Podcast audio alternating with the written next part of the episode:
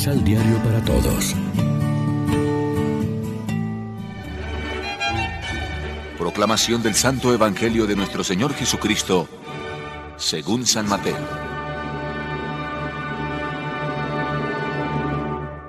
En ese momento se le acercaron algunos discípulos de Juan y le preguntaron, ¿Por qué nosotros y los fariseos ayunamos a menudo y tus discípulos no ayunan? Jesús les contestó, ¿Sería bueno que los compañeros del novio anden tristes cuando el novio está con ellos? Vendrán días en que el novio les será quitado, entonces ayunarán. Lección Divina Amigos, ¿qué tal? Hoy es viernes 4 de marzo y a esta hora, como siempre, nos alimentamos con el pan de la palabra. Del ayuno habla también Jesús en el Evangelio de hoy, cuando los discípulos de Juan el Bautista le preguntan, ¿por qué nosotros y los fariseos ayunamos a menudo y en cambio tus discípulos no ayunan?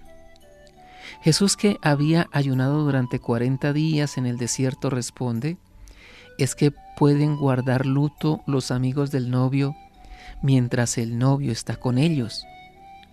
No se estila ayunar en las bodas.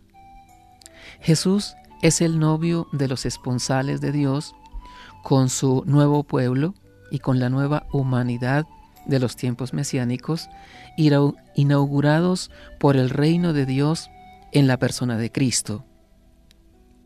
Hoy día la Iglesia ha suavizado sensiblemente la ley del ayuno. Por ejemplo, el antiguo ayuno cuaresmal tan duro y prolongado. No obstante, se mantiene en determinadas fechas como el miércoles de ceniza y el viernes santo, porque son momentos en que la comunidad cristiana se encuentra de manera particular en estado de vigilia y de espera del Señor. Por eso nunca se permitió ayunar, por ejemplo, en domingo, que celebraba la resurrección de Cristo. Aún en estos casos contados, lo que importa en el ayuno más que la privación del alimento es el espíritu con que se realiza, es decir, el deseo profundo de conversión, unido a la seriedad de la fe en las tareas y responsabilidades de la vida.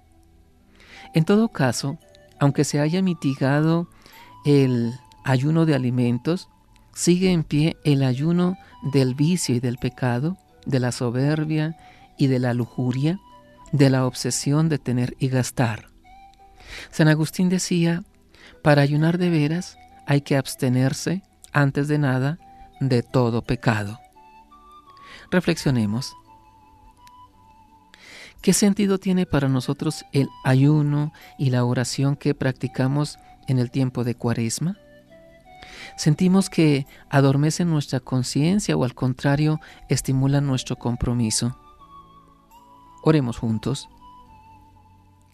Te pedimos, Señor, por los que malogran su vida amontonando cosas, que descubran el valor de la pobreza y del compartir.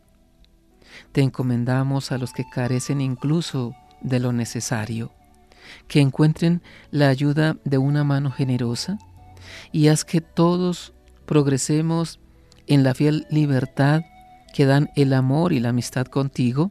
Amén. María, Reina de los Apóstoles, ruega por nosotros.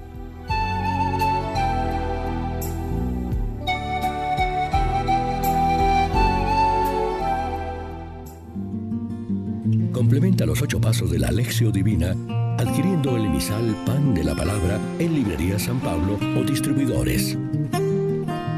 Más información www.sanpablo.co Pan de la Palabra.